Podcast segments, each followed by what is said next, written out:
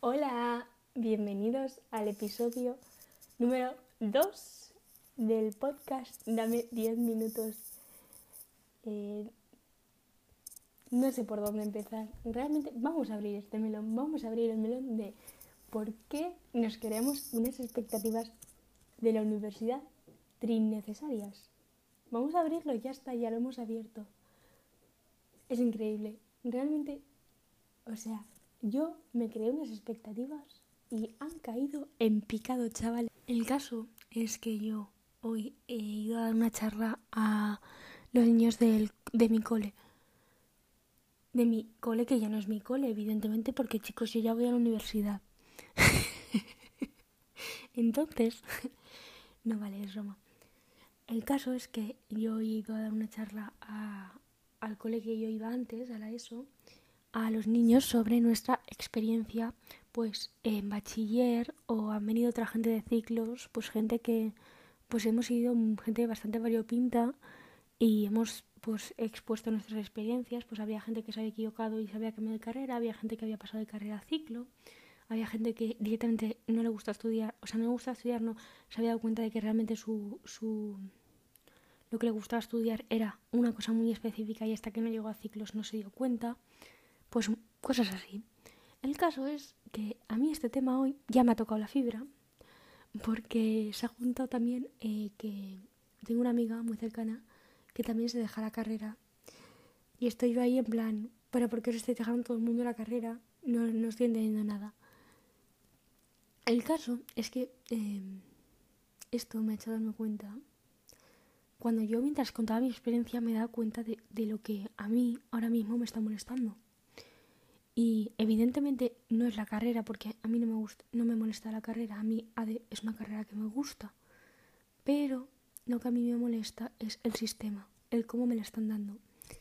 Y, eh, vale, os voy a poner en situación desde el principio. Yo eh, cuando acabé la ESO me metí a un bachiller internacional.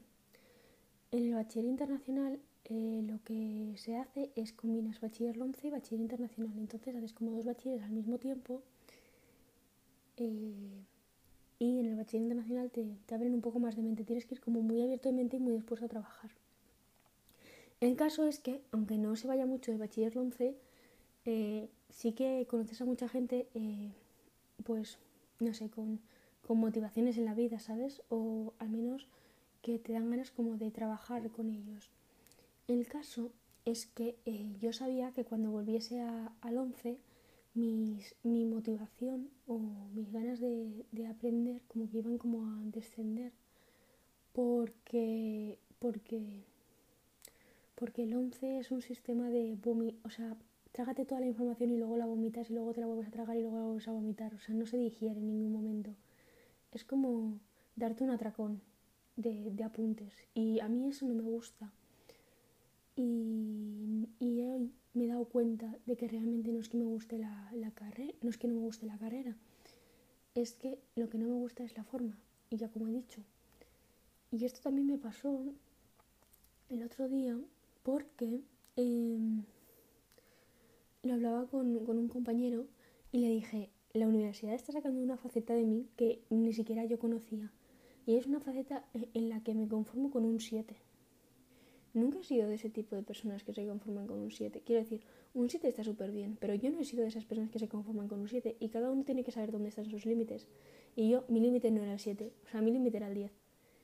Entonces, eh, yo quería llegar a esos 10 antes y me frustraba si no llegaba, pero ahora mismo estaba en un punto en el que yo llegar al 7 era en plan, vale, guay, ya está, has llegado. Y es una sensación súper extraña porque yo que soy una persona que que le gusta mucho ir más allá, que le gusta mejorar. Era una sensación como no estás dando lo mejor de ti. No me gusta dejar las cosas a medias y la carrera está súper dejada a medias en el sentido de que no siento que no estoy aprovechando.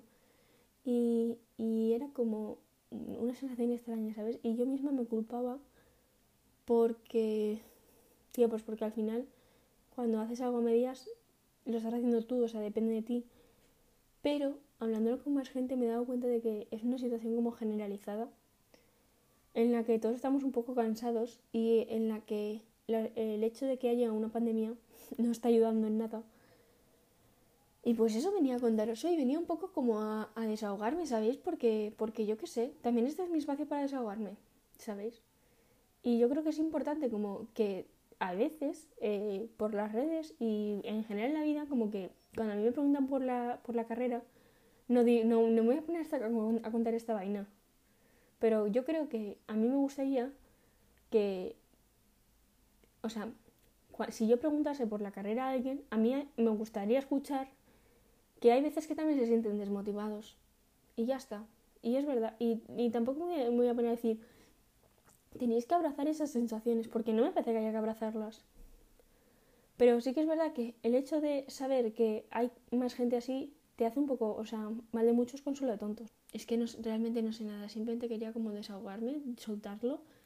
Realmente siento que mucha gente me va a entender, porque he hablado de esto antes con amigas y me han dicho como, tía, yo también me quiero dejar la carrera. Y es como, vale, entonces no es un problema de querer dejarlo en la carrera, es un problema de que queremos cambiar lo que tenemos. No es un problema de querer dejar lo que, de, de lado lo que queremos estudiar, sino que cambiar cómo lo queremos estudiar. Se me había olvidado un poco que, que a mí este sistema no me gustaba. Y hay veces que, bueno, ya está, había que recordárselo y ya está, y a seguir. No sé, en general no me está disgustando la carrera, para que mentiros. Bueno, y hasta aquí el podcast de hoy. Espero que os haya gustado, que os hayáis sentido identificados un poco conmigo. Bueno, realmente no espero que os hayáis sentido identificados conmigo porque porque significaría que estéis desmotivadísimos, pero, pero, o sea, quiero decir que espero que si alguna vez eh, necesitáis desahogaros o que si os sintáis así, sepáis que no estáis solos, que podéis hablarme, podemos llorar juntitos, porque mal de muchos consuelo tontos, no sé si lo he dicho ya, pero lo vuelvo a decir. Y ya está, que os vuelvo a dar las gracias por dedicarme este tiempo, de vuestro tiempo, y que nos vemos en la siguiente semana, supongo y espero, con otro episodio más. Que muchísimas gracias por escucharme y ya está. Adiós. Posdata, hago un ruido.